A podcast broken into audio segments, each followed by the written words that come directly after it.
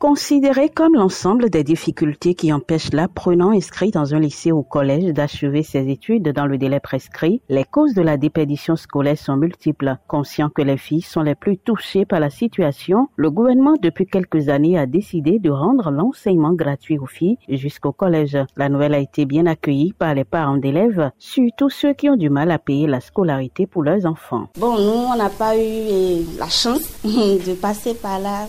C'est une très bonne chose ça va permettre aux filles de mieux s'insérer dans le milieu scolaire et d'aller le plus loin possible, d'aller dans des instances de décision. Il faut encourager, mais il faut motiver surtout le développement de la nation. Malgré les efforts du gouvernement et des organisations pour freiner ce phénomène, il persiste et les raisons sont nombreuses. Marie-Rosa Moussou est médiatrice. Elle évoque ici les raisons que lui donnent les parents pour expliquer leur réticence à envoyer les filles à l'école.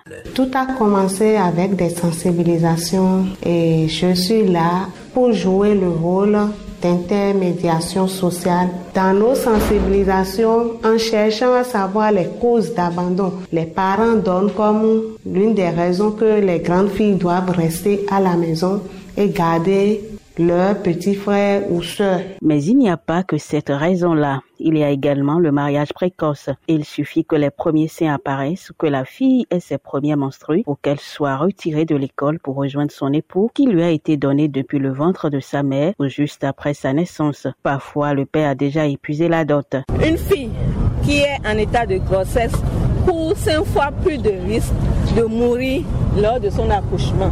Donc l'enfant ne peut pas donner naissance à l'enfant. Même l'argent que le parent reçoit une fois lors du mariage de l'enfant ne peut pas régler tous les problèmes que l'enfant, la fille subit après son mariage. Les enfants, ils n'ont pas la maturité qu'il faut. Grâce à des actions combinées du gouvernement et des Nations Unies, certaines zones du Bénin, connues pour leur faible taux de filles à l'école, sont en train de se mettre au pas, même si le chemin est encore long. Raymond Koudje est enseignant. La scolarisation a un tableau peu reluisant et il a fallu l'intervention de programmes de l'UNICEF pour euh, insuffler un certain dynamisme au tableau de scolarisation des enfants en général et des filles en particulier. L'UNICEF est venu en appoint aux enfants à travers les kits scolaires, la dotation de mobilier. Présentement, les enfants s'asseyent à deux par table banc la dotation de l'école en manuel et en cahier d'activité. En dehors des bourses et autres accompagnements, le gouvernement, dans le cadre de la mise en œuvre du programme national d'alimentation scolaire intégré au Bénin, a mis en place les cantines scolaires afin d'aider les parents qui sont dans des conditions précaires, selon le ministre des Enseignements maternels et primaires, Zaliman